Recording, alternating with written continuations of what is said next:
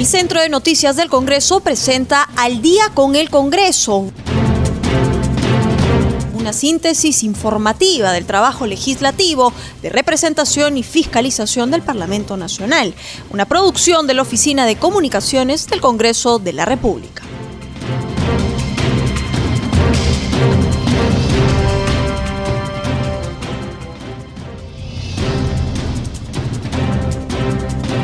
Buenas noches, bienvenidos al programa Al Día con el Congreso, una producción de CNC Radio del Congreso y transmitida por Radio Nacional.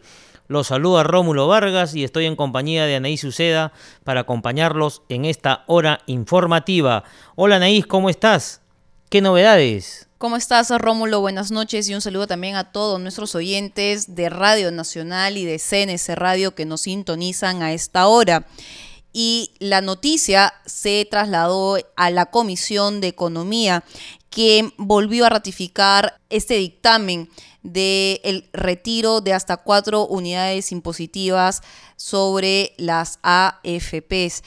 Durante la sesión de economía en horas de la mañana también se suscitó una controversia, todo ello en torno a una denuncia que hizo el secretario técnico de dicha comisión, quien denunció a la congresista Cecilia García, quien según él, facilitó los números telefónicos de los parlamentarios y asesores quienes fueron amenazados. De acuerdo a esta denuncia, la congresista Cecilia García será investigada ya en la Comisión de Ética, pero vamos a ampliar esta información con nuestro compañero Josman Valverde. ¿Cómo estás, Josman? Buenas noches. Buenas noches, Anaís, Rómulo, muy buenas noches también a ambos, saludando además siempre a todos aquellos que nos escuchan en diferentes partes del país a través de Radio Nacional del Perú y siempre a través de CNC Radio.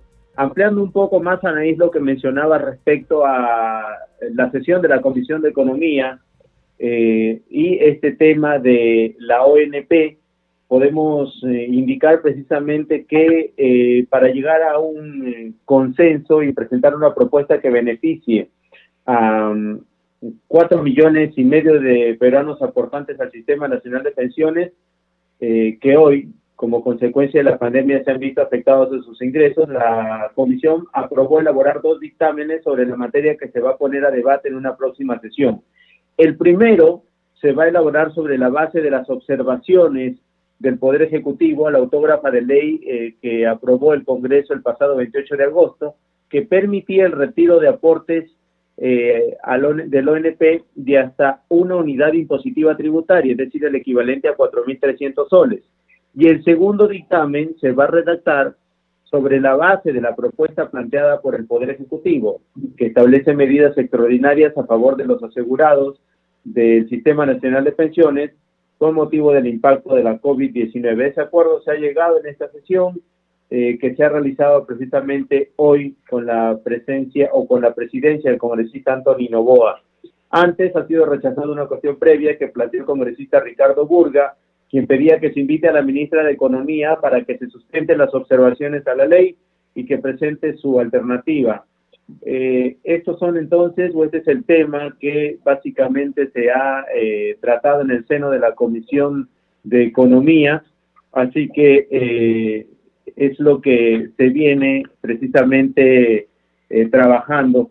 Y hay además otras comisiones o importantes noticias para compartir en otras comisiones, como es el caso eh, de eh, relacionado a la comisión de trabajo, ya que hablamos también de un tema esta vez de la ONP, que eh, en la comisión se ha aprobado insistir en el texto original de la autógrafa que observó el Poder Ejecutivo y que establece un régimen especial facultativo de devolución de aportes para los aportantes activos o no bajo el decreto ley 19990. Estos fondos, como sabemos, administrados por la ONP. Así que también en esta comisión, la de trabajo, se está avanzando con este tema y cumpliendo con eh, el análisis, ya que como sabemos son varias las comisiones eh, que van a tener que aportar en torno a este tema para que luego ya pase a ser debatido ante el Pleno.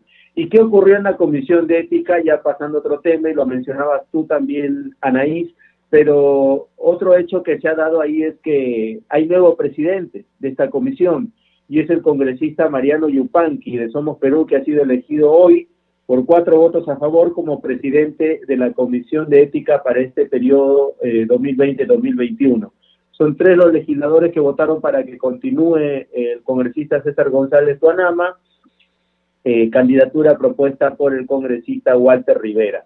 Eh, lo que básicamente ha señalado el congresista Yupanqui, nuevo o flamante presidente de esta comisión, ha dicho que tiene mucho por desarrollar en este periodo corto, como él mismo lo ha mencionado, y tiene la compleja tarea de preservar la imagen del Congreso y presentarla hacia el país.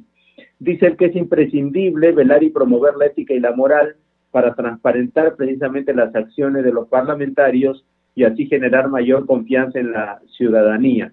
Así que eh, se han dado estos cambios en la Comisión de Ética y quienes continúan su trabajo eh, agilitándolo o intensificándolo son los miembros de la Comisión de Presupuesto, porque ellos eh, continúan recibiendo los diferentes titulares de los pliegos y las entidades a fin de eh, conocer las sustentaciones respectivas respecto al em, presupuesto asignado a sus sectores para el año 2021. Así que han continuado hoy eh, recogiendo precisamente y escuchando estas sustentaciones pero lo que podemos eh, mencionar también es que en esta comisión hoy, eh, por amplia mayoría, se ha decidido no aprobar los proyectos de ley que ha remitido el Ejecutivo para poner a consideración em, la cuenta general de la República correspondiente a los ejercicios 2018 y 2019. Este proyecto aborda el ejercicio fiscal de estos años mencionados y no ha sido aprobado debido a su, disolución por parte del proyecto de ley eh, 5998 que trata precisamente sobre la cuenta del año 2019 y tiene la particularidad de que no se completaron las auditorías por la actual emergencia sanitaria, así que estos temas no han sido eh, aprobados. Y antes de concluir también podemos dar cuenta que entre las actividades que hoy ha cumplido el presidente del Congreso, Manuel Merino de Lama, él en el Palacio Legislativo ha recibido a los dirigentes de la Federación de Comunidades Campesinas del distrito de Chalhuahuacho, esto en la región Apurímac, para tratar los presuntos incumplimientos de acuerdos de parte del Poder Legislativo y la minera Las Bambas.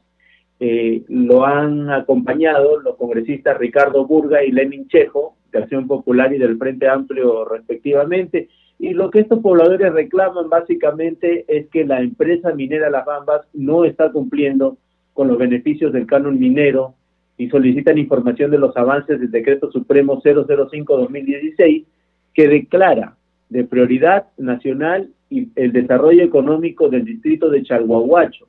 Así que estas demandas han sido escuchadas por los congresistas que mencionamos, eh, los congresistas de Burga, Chejo y el presidente del Congreso, quien ha destacado que entre el desánimo, dice, cuando ven que las reuniones no tienen frutos óptimos de desarrollo y de planteamientos concretos, puede convertirse en un problema social.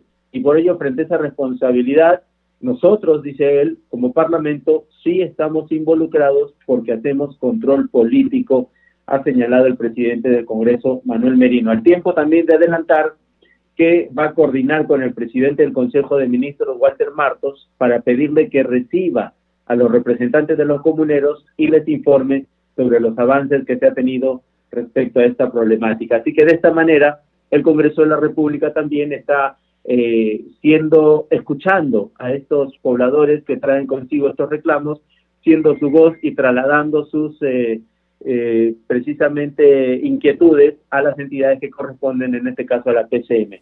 Es información, Rómulo, Anaí, volvemos con ustedes para el desarrollo de más noticias. Adelante y muy buenas noches. Gracias, Yoman, hasta mañana. Rómulo, la Comisión de Relaciones Exteriores continúa analizando el acuerdo de Escazú y justamente en la línea telefónica estamos con uno de sus integrantes, el congresista del Frente Amplio, Absalón Montoya. Congresista, buenas noches. Cuéntenos cómo es el acuerdo de Escazú para que nuestros oyentes de Radio Nacional y de Radio El Congreso puedan entender esta gran problemática. ¿Qué tal? Muy buenas noches y gracias.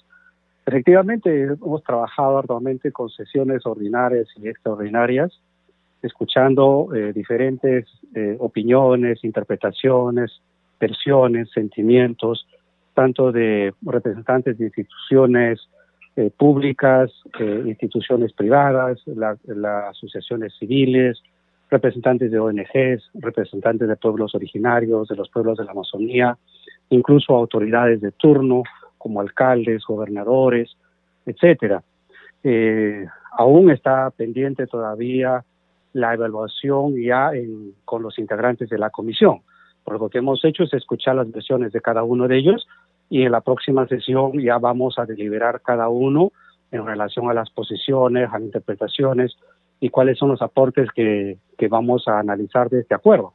En torno a este tema también ustedes han invitado a diversas personalidades, exministros, personas inmersas en el tema, opiniones encontradas. ¿Qué alcances nos puede brindar, por favor? Mire, eh, la, hay, diversidad de opiniones en realidad. Eh, creo que nosotros tenemos que orientar a lo que realmente representamos, porque se interpreta de una manera, se interpreta de otro, incluso algunos constitucionalistas eh, divergen en sus opiniones. Pero nosotros tenemos que analizar lo que realmente sentimos y lo que realmente nos preocupa.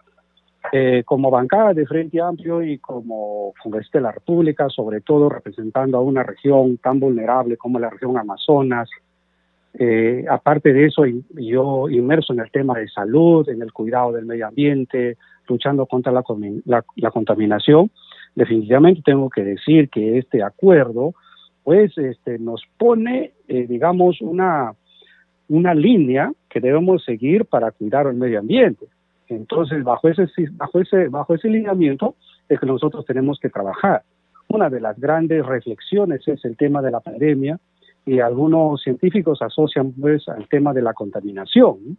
Y entonces, ¿cómo cuidar nuestro planeta si no tenemos, eh, digamos, herramientas que nos permitan hacer eso tanto por responsabilidad como por conciencia? Ahora, un detalle importante que se ha visto durante toda la deliberación es que si el país, nuestro país ya tiene normas, ¿por qué tenemos que ir a otra instancia superior, no? Porque obviamente se ha pensado en que se vulnera la soberanía. Pero hay que ser claros con una frase muy, correcta. Si es que uno eh, cumple con los tratados, si cumple con las disposiciones que se da para cuidados del medio ambiente y sobre todo para defender a los ambientalistas, no tienes un por qué ir a una instancia superior. El problema es cuando no cumples. Y obviamente en nuestro país eh, poco o nada se cumple y eso es con los, se ve pues en cuanto tanto a, la, a las actividades formales como la minería como la, la informal. Entonces ahí tenemos que trabajar nuevamente cuál es el compromiso que tiene el Estado. En nuestro parecer, esto sumaría, sumaría en beneficio de que, digamos, el Perú se integre a otras sociedades y a otros países para eh, cuidar el medio ambiente. Definitivamente tenemos que, luchar en ese sentido. Obviamente que hay muchas personas que mayormente han dicho la soberanía, pero la soberanía no solamente se mide en el sentido de leyes, sino también se mide en el sentido de recursos, en el sentido geográfico, etcétera, ¿no? Pero valgan verdades con estas tipo de situaciones eh, ilegales que tenemos o irracionales que tenemos en cuanto a la minería que nunca cumple por sí sus funciones de preservación del medio ambiente para mirar el impacto ambiental, definitivamente estamos perdiendo parte de nuestro de lo que es nuestra integridad. Entonces, por ahí que, que tenemos que mirarlo de otra manera en la deliberación. Pero, eh, a grosso modo, pues tenemos que decir que esto es un instrumento válido, que hay que considerarlo como tal, va a haber posturas en cuanto al debate, pero tenemos que ser muy firmes en eso y cada quien eh, eh, dirá su punto de vista. Para nosotros, este fortalece la prevención de los conflictos socioambientales, ¿no? De como los ocurridos pues en Conga, en Bagua, en el Valle del Tambo, en, en Cotabambas, etcétera, ¿no? Eh, por otro lado, también este, este tratado a nosotros parece, como repito, que no, no, no produce pérdida de la, de la soberanía, sino más bien que la fortalece, ¿no? Toda vez que deberá adecuar una, una mejor institucionalidad para proteger a la sociedad y a defender el medio ambiente. Así que por ahí estamos bien. Ahorita tenemos que tener presente ¿no? que el Acuerdo de Escazú plantea eh, cuatro grandes áreas importantes que a considerar. El acceso a la información ambiental. Muchos de ellos dicen, no, pero va a costar al Estado. Pero entonces, ¿cómo lo está haciendo ahora? ¿Cómo lo hace ahora?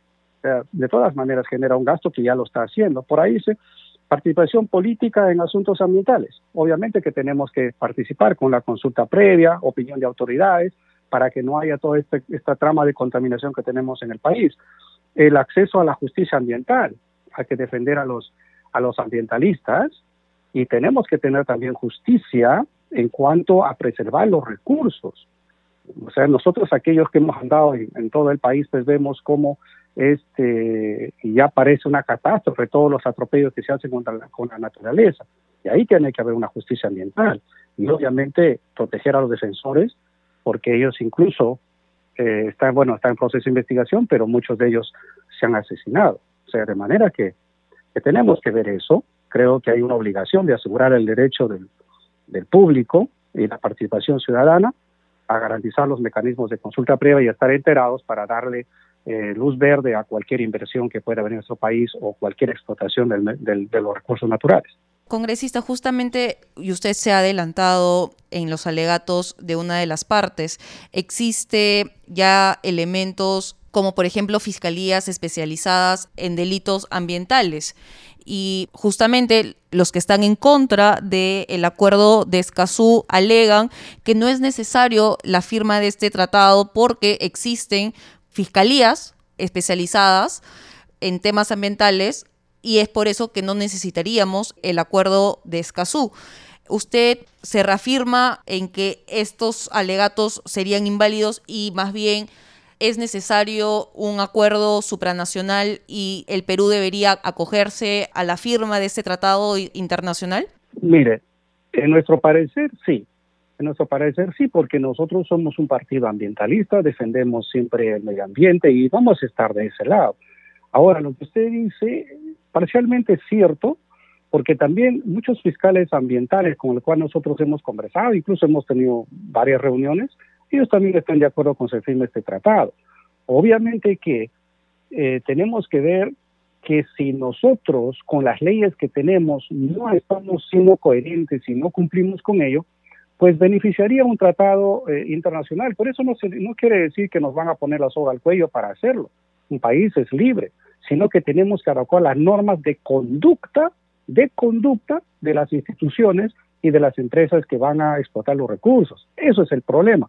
Y siempre vamos a decir, de, ahora que, conocemos que estamos inmersos en el legislativo, hay muchas leyes en diferentes aspectos, creo que hay más leyes que otra cosa, pero el problema es que no se cumple. Entonces yo creo que yendo a organismos, a, haciendo convenios internacionales... Pero congresista, no solamente empresas. Para que se cumpla pero no solamente empresas. Por ejemplo, en Madre de Dios, quienes explotan nuestros recursos no son empresas, son los propios peruanos quienes explotan de forma indiscriminada y contaminan el medio ambiente. Claro, por supuesto que sí, pero para eso una entidad reguladora. Hay, hay toda una oficina en energía y minas que está encargada de la, de la regularización y de lo que es el, el, ordenamiento de la minería. El problema, como digo, es que muchos de ellos no realizan sus funciones, ¿no? Pero pareciera que está pintada porque Madre de Dios Exacto. Por eso lo que yo le digo es que cuando uno hace convenios internacionales, se ve en la obligación de, cumplir, porque tiene que, para eso, para eso está, estos convenios están ahí, aparte genera integración con otros países y podemos marchar a la, par. Obviamente que, mire, por eso uno de los grandes problemas es la minería ilegal y todo lo que concierne, que eh, a veces no podemos acceder a organismos internacionales como para mejorar el factor económico. O sea, eh, eso es lo que tenemos que, que claramente ver. ¿no? Congresista Montoya, si bien es cierto la pandemia ha dejado muchos vacíos en cuanto al tema de la economía, la salud, la educación, ha afectado todos estos sectores, pero en el tema medioambiental como que ha sido beneficioso. ¿Este tema también se ha abordado en, en el debate de Escazú? No, no se ha tocado, eh, mayormente se ha, se ha eh, conversado lo que significa los artículos, las disposiciones del acuerdo, pero no se ha enfocado claramente en relación a la pandemia. Lo que sí, muchos de, los científicos en tema de salud pública y a nivel mundial se ha opinado que es la contaminación la que nos conlleva todo esto. Y hay que, hay que, hay que cultivar, hay que cuidar el, planeta. Eso es, eso es la situación. ¿Qué legado o qué planeta vamos a dejar a las futuras civilizaciones?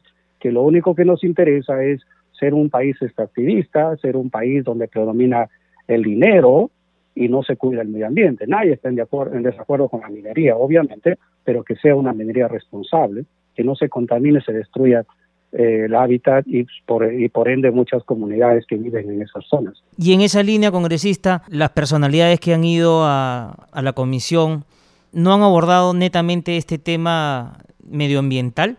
O sea, si bien es cierto, la pandemia es el lado malo, si se puede decir, y el lado bueno de la pandemia es que el medio ambiente se está recuperando. No, a decir verdad, no. La mayoría ha dado una opinión muy superficial, pero básicamente todos los que han acudido se han eh, basado en lo que lo que es la parte técnica, la parte legal y sobre todo todo el mundo comentaba lo que es la soberanía del país, ¿no? Y lo que significaría eh, las inversiones en nuestro país, pero básicamente no unos que otros muy superficialmente han tocado el tema de la contaminación del medio ambiente. Congresista Montoya, y cambiándole de tema en el ámbito político, quisiéramos tener una opinión suya en cuanto a las investigaciones que viene haciendo la Fiscalía en torno al tema Richard Swing y los posibles no vínculos con el presidente Vizcarra. ¿Usted cómo evalúa este tema? No, mira, hay un... Eh, primero hay que hacer una antesala en cuanto a la actitud del Parlamento en relación a la vacancia presidencial. Eh, hubo una palabra muy grande que se llama gobernabilidad y eso está en relación a la responsabilidad de mantener a un país eh, digamos, equilibrado políticamente hablando. Pero obviamente que hay indicios grandes, los audios son verdaderos, hay indicios muy grandes que había actos, eh, de, digamos, eh, contra la ley, entonces la Fiscalía tiene que intervenir. La situación está en que qué hace el legislativo, ¿Qué vamos a hacer con el legislativo cuando van sumando actos como por decir acaba de salir los actos de los supuestos eh, coimas para adjudicar los, los proyectos, ¿no? Entonces, la situación del presidente se va agravando, se van incrementando y el Parlamento tiene, que actuar con, tiene que actuar con responsabilidad política. Y una de las cosas que tiene que hacer para nosotros es eh, eh, que continuemos con investigaciones del mismo Parlamento, ¿no? Con, con digamos, formar una comisión multipartidaria que se pueda eh, investigarlos y que sigan los procesos. Y obviamente nosotros decimos que vamos contra la corrupción, caiga quien caiga. El problema está que son los tiempos, ¿no? Pero definitivamente, como hemos conversado en bancada, ¿no? Así sea por un tiempo muy corto que le queda de, de mandato si está inmerso en actos de corrupción, pues incluso no, se, no sería, digamos, descabellado pensar en una vacancia ante las evidencias que se puedan presentar y que se puedan sumar. Entonces, yo creo que hay que continuar con las investigaciones. Y hablando de investigaciones, congresista Montoya, el fiscal Germán Juárez, a través del coordinador del equipo especial Abayato, me refiero al fiscal superior Rafael Vela, ha solicitado a la fiscal de la Nación, Zoraida Ábalos, se investigue al presidente de la República, Martín Vizcarra. ¿Qué opinión le merece ello? No, se tiene que investigar. Lo que sucede es que eh, en nuestro parecer, las investigaciones tienen que continuar al presidente de la República y lo que no se puede hacer es eh, sobre eso generar denuncias y generar, este, digamos, acciones directas, pero aquí tiene, tiene que investigarse, se tiene que investigar, eso es papel de la Fiscalía por el momento, lo que nosotros hemos pedido también. O sea, eh, no lo podemos dejar con, con en blanco para que el presidente siga haciendo lo que, lo que él desee y confrontando y sobre todo eh, no hay esa conciencia de, autocrítica y por una, una razón, un momento determinado, por lo menos asumir alguna responsabilidad que a, a, vista y paciencia de todo el mundo, pues es algo real. Sí, pero recordemos, congresista, que la fiscal de la Nación se había pronunciado en un momento que no iba a investigar durante el mandato de Martín Vizcarra, sino lo iba a hacer al momento que culminara su mandato. Me refiero el día 28 de julio del año 2021. Sin embargo, a pedido del fiscal Germán Juárez, que está llevando el caso, el Club La Construcción está solicitando se investigue en este momento. Sí, nosotros también como bancada hicimos esa observación e incluso este, nos manifestamos al respecto, porque no nos parecía eh, lógico la conducta que estaba teniendo y probablemente también porque podemos asumir que como fue involucrada por la por la señorita Cari, pues es probable que por eso haya hecho una pausa en ese momento, pues yo creo que hay que continuarlo. Congresista Montoya, y sobre el planteamiento que ha hecho UPP de presentar, bueno, ya presentó ¿no? otra moción de, de vacancia contra el presidente Vizcarra, ¿ustedes apoyarían este tema? Mire, nosotros lo estamos eh, conversando, justamente lo vamos a conversar en bancada previo a esta a este pleno que tenemos. Tenemos dos plenos agrarios que van a ser bastante arduos, pero supongo que eh, como como eh, digamos acción previa lo van a poner esa esa moción. Entonces nosotros hoy en la noche probablemente estemos tomando una decisión porque argumentos hay, pero también queremos decir que si es que encontramos eh, en esta en esta reunión de bancada que tengamos, en, tomemos una decisión, nosotros también iremos por eso. O sea, no no se trata solamente de mirarlo o de, digamos, de estar a, la expectativa de lo que las bancadas toman decisiones. Creo que tiene que haber decisión propia también. Congresista Montoya, muy amable por habernos atendido al programa Al Día con el Congreso. Ya estaremos en comunicación con usted y seguiremos también de cerca el debate que se vaya a dar en la Comisión de Relaciones Exteriores. Muchísimas gracias. No, muchas gracias. Cuando gusten estaremos en comunicación. Muchas gracias. Anaí, si nos vamos a un corte comercial y ya volvemos con más en Al Día con el Congreso.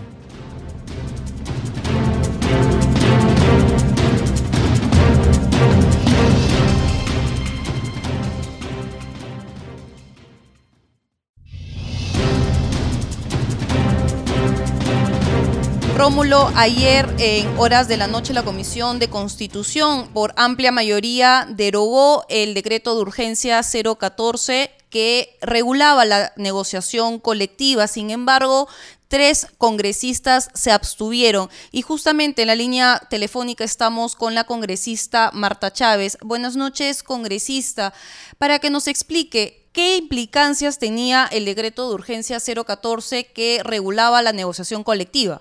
Sí, buenas noches, eh, Anaís. el tema es bien interesante. ¿Por qué? Porque yo señalé que eh, luego de la disolución del Congreso, por decisión del Poder Ejecutivo, nosotros teníamos que adoptar un criterio muy restrictivo respecto a, a las potestades que tiene mientras no hay funcionando el Congreso, solo la Comisión Permanente, y entonces tener que ser muy restrictivos. Y desde ese punto de vista, yo consideré y apoyé eh, el informe, el predictamen, en el sentido de que eh, se encontraba avisos de inconstitucionalidad en este decreto de urgencia, el 014.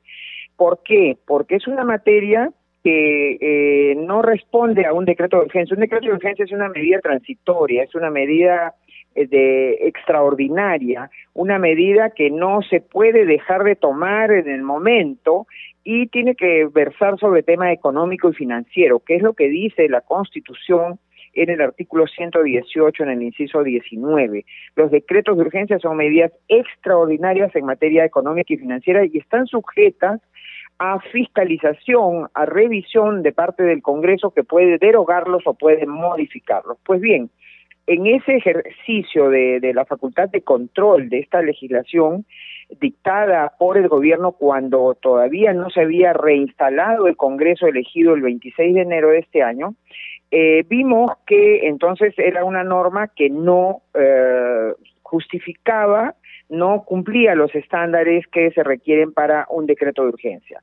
Pero mi preocupación va en el sentido siguiente, Anaís, eh, es derogar, como se propone, así de manera simple y pura, este decreto de urgencia, ¿qué significa? Que deja sin normativa un tema tan importante como la negociación colectiva en el sector público. Hasta el momento, la negociación colectiva en el sector público solamente ha funcionado respecto a trabajadores del régimen del decreto legislativo 728 no así de la inmensa cantidad de trabajadores del decreto legislativo 276. Entonces, desde ese punto de vista, ya era un avance el decreto de urgencia, ya era un avance también el hecho de que eh, se precisara muy claramente, porque gran parte de, de, de, malas, malas costumbres que hay en algunas entidades del sector público es que los directivos, los que gerencian, son los primeros beneficiados de los convenios colectivos. Y los convenios colectivos en el sector mm, estatal, ¿qué significa? Que se financian con los impuestos de todo, con el presupuesto público. Y entonces hay que tener, eh, como lo ha dicho el propio Tribunal Constitucional, respecto a la negociación colectiva en el sector público, la que se financia con el presupuesto general de la República, tiene que tener pues ciertos márgenes, ciertos límites. Y entonces eh, no se puede alegremente presentar negociación colectiva que implique que para cumplirla haya que endeudar al país, haya que sacar la maquinita y emitir nueva moneda, que ya hemos vivido todos esos tiempos de hiperinflación y de hiperdevaluación. Entonces, pero este es un avance, ciertamente, este decreto de urgencia, pero debió materializarse en una ley. Ahora, hay un proyecto del Ejecutivo en el Congreso y proyectos de los congresistas. Y hay una cosa curiosa. Desde el año 2016 el Tribunal Constitucional le vino diciendo al Congreso, por favor, dicten las normas a las que se debe sujetar la negociación colectiva en el Estado y el Congreso no ha cumplido, lamentablemente. Entonces hay una corresponsabilidad. Y ante ello, yo dije ayer, ¿qué pasa si derogamos ese decreto eh, de urgencia 014? ¿Hay razón para derogarlo? Sí, pero el vacío normativo que resultaría de una simple derogatoria puede ser peor, porque significa volver al caos anterior, quitarle la negociación colectiva a los trabajadores del decreto legislativo 276, que son muchos, y uh, permitir que eh, ciertas dirigencias de entidades públicas usen la negociación colectiva para beneficiarse a sí mismos, ellos, en menor grado a los trabajadores más eh, de, de, nivel menor, pero en mayor grado a, ellos que era una cosa que este decreto de urgencia limita, excluye. Entonces, yo lo que propuse es que hagamos una, uh, lo que se conoce en derecho como una vacatio legis. ¿Qué significa? Que está bien, derogamos la norma, decimos que merece derogarse la norma, pero la derogatoria entra en vigencia dentro de seis meses, tiempo necesario para que el Congreso, en el ente de tiempo, eh, dicte la normativa que se necesita para para sustituir esa esa legislación ese tratamiento legislativo dicte las normas y no haya vacío legal esa fue mi propuesta no fue aceptada de ninguna manera y esa indirectamente fue luego también la propuesta de la congresista Lizárraga eh, aunque ella no propuso una vacatio ley, sino ella dijo que había que establecer eh, eh, la vigencia eh, postergada, ¿no? Que al final era la vacatio ley.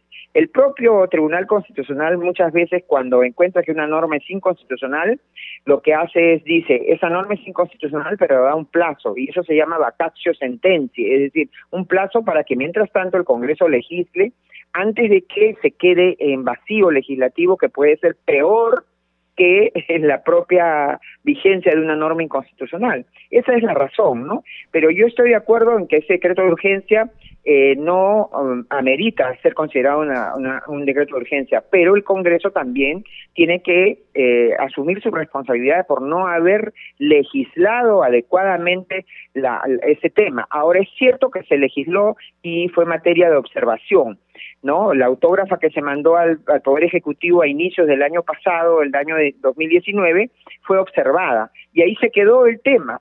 No, no fue, no fue eh, insistido, no hubo allanamiento y entonces lo cierto es que no hay legislación que regule la negociación colectiva eh, en el sector público. Doctora Chávez, buenas noches. ¿Y qué trabajadores podrán negociar con el Estado mediante arbitrajes? Claro, uh, Rómulo, esto, esto también es este decreto de urgencia. Yo estoy muy de acuerdo con el contenido de ese decreto de urgencia porque ordena la negociación colectiva. Eh, reitero, la negociación colectiva en el Estado no es lo mismo que la negociación colectiva con una empresa privada, donde incluso los sindicalistas creen que el empleador se queda con la plusvalía, con la riqueza que genera el trabajador. En el caso del sector público es distinto porque en el sector público no es el lucro lo que o la ganancia lo que anima, sino eh, dar servicios. Y se ha visto casos, ayer Servir, los representantes de Servir nos informaron de casos en municipios y en entidades estatales como el RENIEC, por ejemplo, que por negociación colectiva eh, necesitan luego elevar las tasas que cobran por los servicios a los ciudadanos para poder cumplir con la negociación colectiva. Negociación colectiva que además, y ahí voy, eh, Rómulo, a su pregunta, muchas veces hay arbitrajes secretos y muchas veces se consiguen árbitros que, van a fallar a favor de eh, eh, lo que piensa la administración de la entidad, beneficiando a la gerencia, beneficiando a la dirección de la propia entidad. Entonces, todo ello se eh, arregla con el decreto de urgencia porque es necesario hacer un registro público de los árbitros, es necesario publicar los laudos arbitrales, es necesario publicar los acuerdos eh, de convenio colectivo. Y, como repito, se excluye de los beneficios de un convenio colectivo y de esos laudos arbitrales a las dirigencias de las instituciones, la gerencia, las, eh, eh, los que tienen facultad de decisión. ¿No? Entonces, ese es un tema bien importante, por ejemplo. Y, y lo que pasa es que hoy, Rómulo, en la negociación colectiva de ciertas entidades estatales, no hay transparencia y hay mucha, probablemente mucha corrupción. Y más aún, doctora Chávez, en un contexto de pandemia y en un contexto económico tan golpeado en el país que no tenemos tantos recursos económicos, necesitamos que los recursos vayan destinados a donde tienen que ir. Exacto, exacto. Yo creo que el quid del asunto, Anaís y Rómulo, y que la gente por favor entienda es que la negociación colectiva en el sector estatal no tiene la misma lógica que la negociación colectiva en el sector eh, privado. Y por eso durante muchos años era casi una, una regla, que no había en el sector estatal negociación colectiva de remuneraciones. Es más, la Constitución, cuando habla de, de, la función pública, solamente prevé en el sector público eh, el derecho a sindicalización y el derecho a la huelga. No hacía negociación colectiva, porque se entiende que en el sector público hay, hay escalas de remuneración y está fijado todo ello en la ley de presupuesto anual. Pero poco a poco se ha ido avanzando y se le ha aplicado a la negociación colectiva en el sector estatal, eh, se ha permitido la negociación colectiva en el sector estatal aplicándole la regla general que tiene el artículo 28 de la Constitución, que está previsto para eh, eh, la diríamos la, no la no la función pública, sino para la actividad privada. que ahí sí hay los tres derechos colectivos tradicionales, el derecho a negociación colectiva, el derecho a sindicalización y el derecho a huelga. Eh, cuando habla la Constitución, vuelvo a repetir, de la función pública, solamente habla de dos derechos, huelga y eh, sindicalización, pero el Tribunal Constitucional ha extendido a la, al sector público también la negociación colectiva. Está bien, pero el propio tribunal ha dicho, pero esa negociación colectiva tiene que estar sujeta a un equilibrio presupuestal.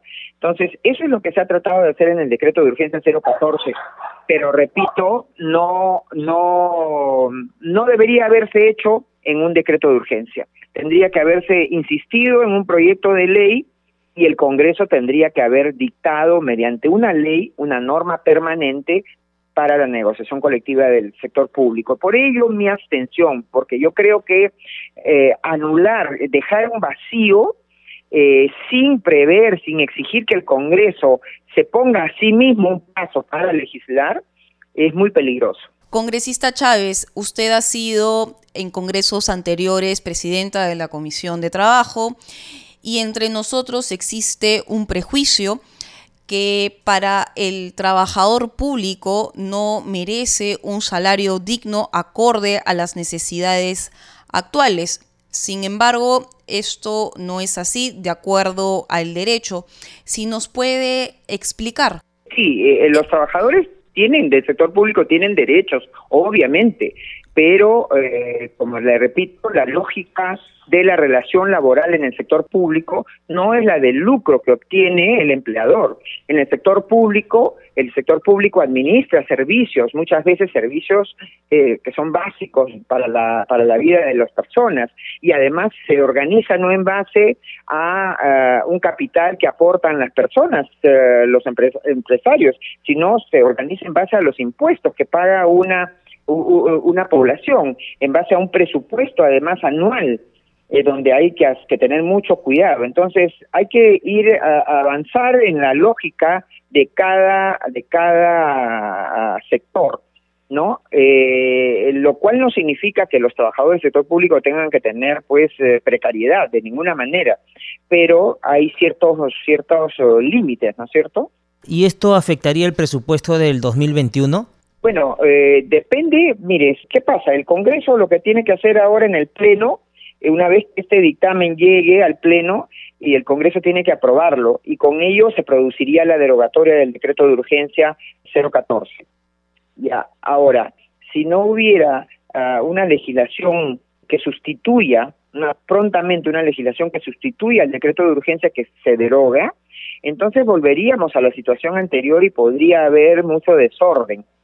Ahora, esto obviamente eh, puede significar afectar el presupuesto del 2021, pero además hay una cosa muy importante, puede significar afectar también las tarifas que entidades del sector público cobran a los usuarios, a los administrados, a la población, porque para financiar esos mayores costos eh, suelen subir las tarifas que cobran por sus servicios al público. Entonces hay que tener mucho cuidado, hay que tener mucho cuidado con esto. Doctora Chávez, cambiándole de tema, en el ámbito político, ¿cómo evalúa usted el manejo que viene teniendo la Fiscalía ante el caso Richard Swing y que lo compromete no al presidente Vizcarra? Que de una vez por todas la señora fiscal de la Nación debe abstenerse y excluirse de toda intervención, pero ella se está cerrando, incluso leo en los medios que ella dice que no está previsto que alguien se inhiba. Por favor, por decoro debe inhibirse. Ella es una persona que desde hace mucho tiempo atrás eh, eh, se, se, especula, se asevera de que ella tiene amistad cercana con el propio señor Vizcarra o con su y o con su familia. Entonces es una persona que no tiene pues eh, la, la, la, la, garantía de eh, eh, absoluta independencia, absoluta autonomía. Y entonces ella debe ser apartada. Si es que ella no se aparta, ella debe ser apartada. Ella puede, ella no puede seguir eh, a cargo de esa investigación. Ya ha trascendido de que simplemente está considerando cargos menores. ¿no? Y no los cargos eh, graves de lo que se derivaría de, se comprueban los hechos eh, que de respecto a los cuales hay indicios, hay indicios muy claros, no solamente es el dicho de alguien, yo siempre he señalado, el dicho de alguien no sirve, pero si sirve para investigar, ciertamente, es un indicio. Pero si al dicho se acompañan eh, la propia admisión del señor Vizcarra de que él ha estado en las oficinas de, la empresa contratista, ¿acaso es válido que un, que un presidente regional sin el personal técnico se acerque a una empresa que está en vías de ser contratada y además una empresa con la que ha tenido él relación particular, privada con su empresa, antes de ser gobernador regional. Entonces acá hay cosas muy graves y, decididamente la fiscal de la nación no es la persona que garantice absoluta independencia en la eh, en la investigación que se debe hacer. El presidente de la República no puede ser acusado, pero sí puede ser investigado. Mientras está en el cargo, sí puede ser investigado. Si bien es cierto, congresista Chávez, la fiscal de la Nación ha dicho que va a investigar al presidente Martín Vizcarra cuando deje el cargo, ya el equipo especial Abajato, a través de el fiscal superior Rafael Vela, ya solicitó a la fiscal de la Nación, Zoraida Ávalo, investigar a Martín Vizcarra. ¿Qué opinión le merece?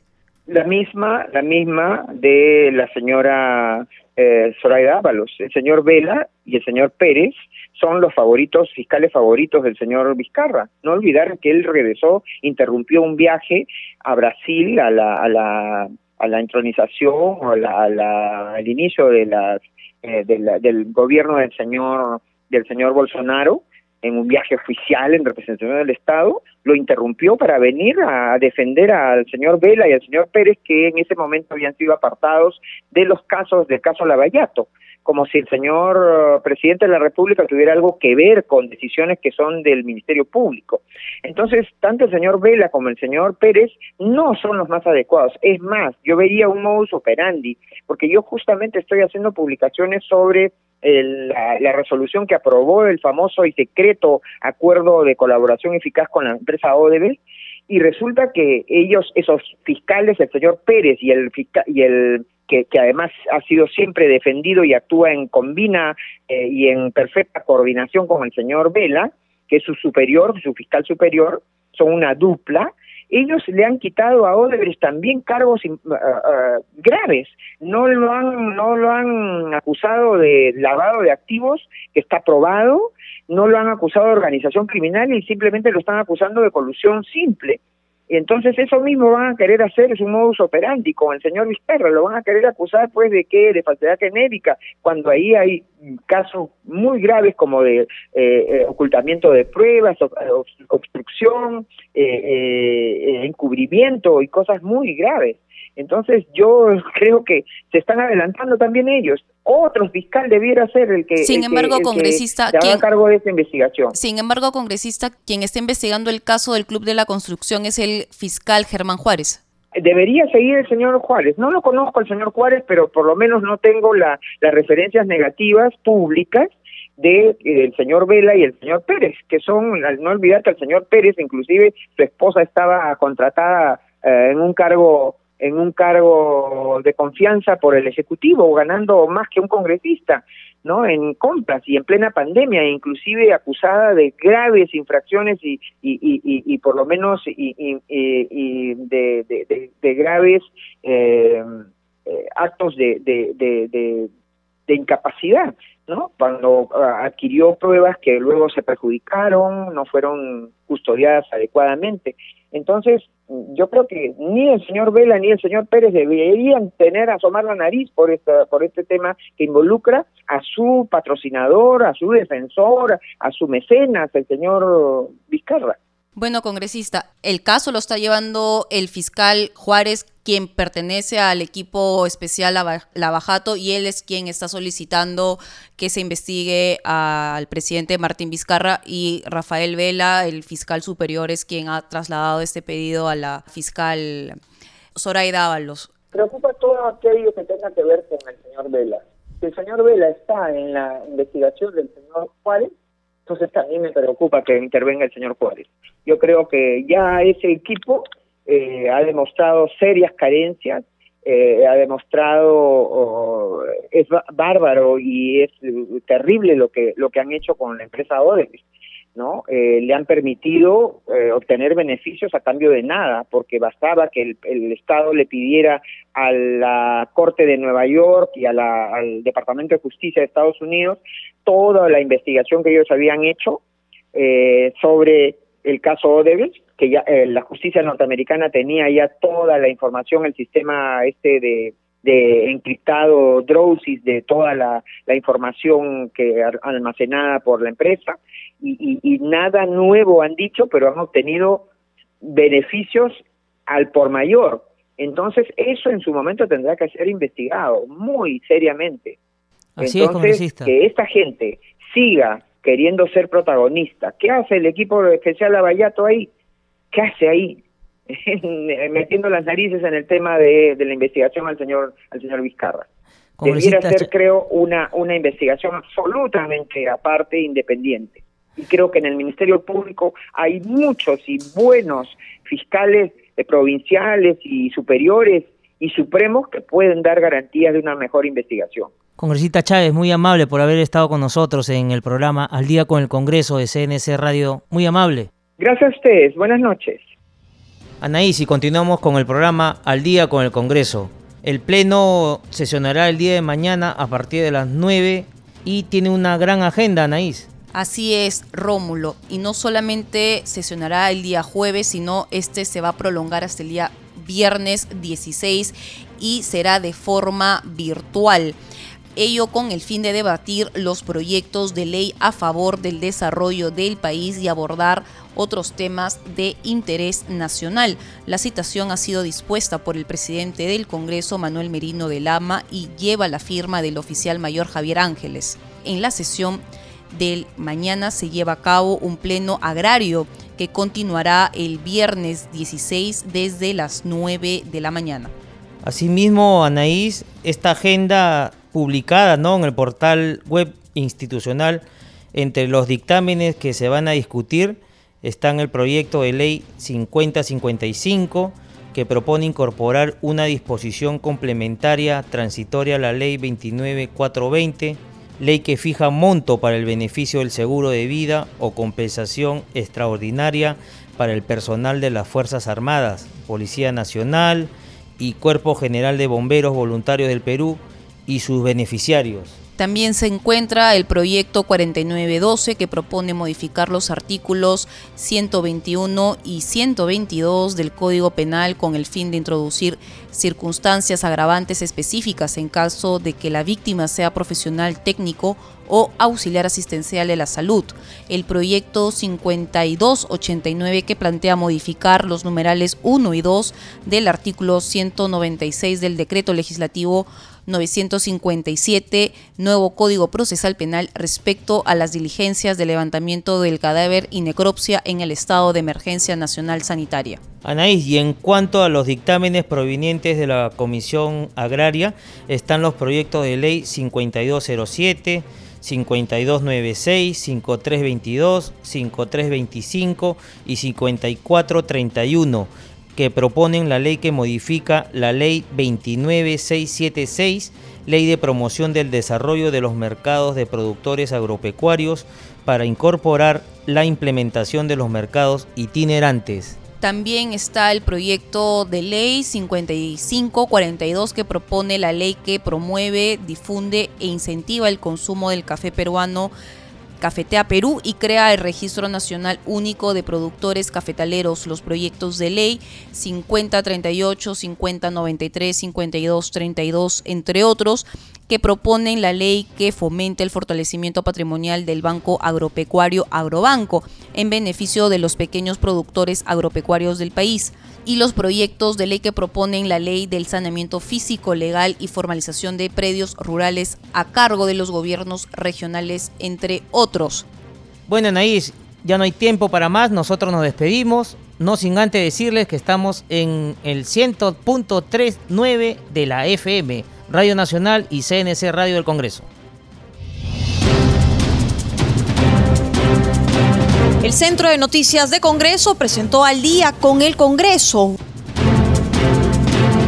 una síntesis informativa del trabajo legislativo de representación y fiscalización del Parlamento Nacional, una producción de la Oficina de Comunicaciones del Congreso de la República. Los invitamos a visitar nuestras redes sociales y sitio web www.congreso.gov.pe.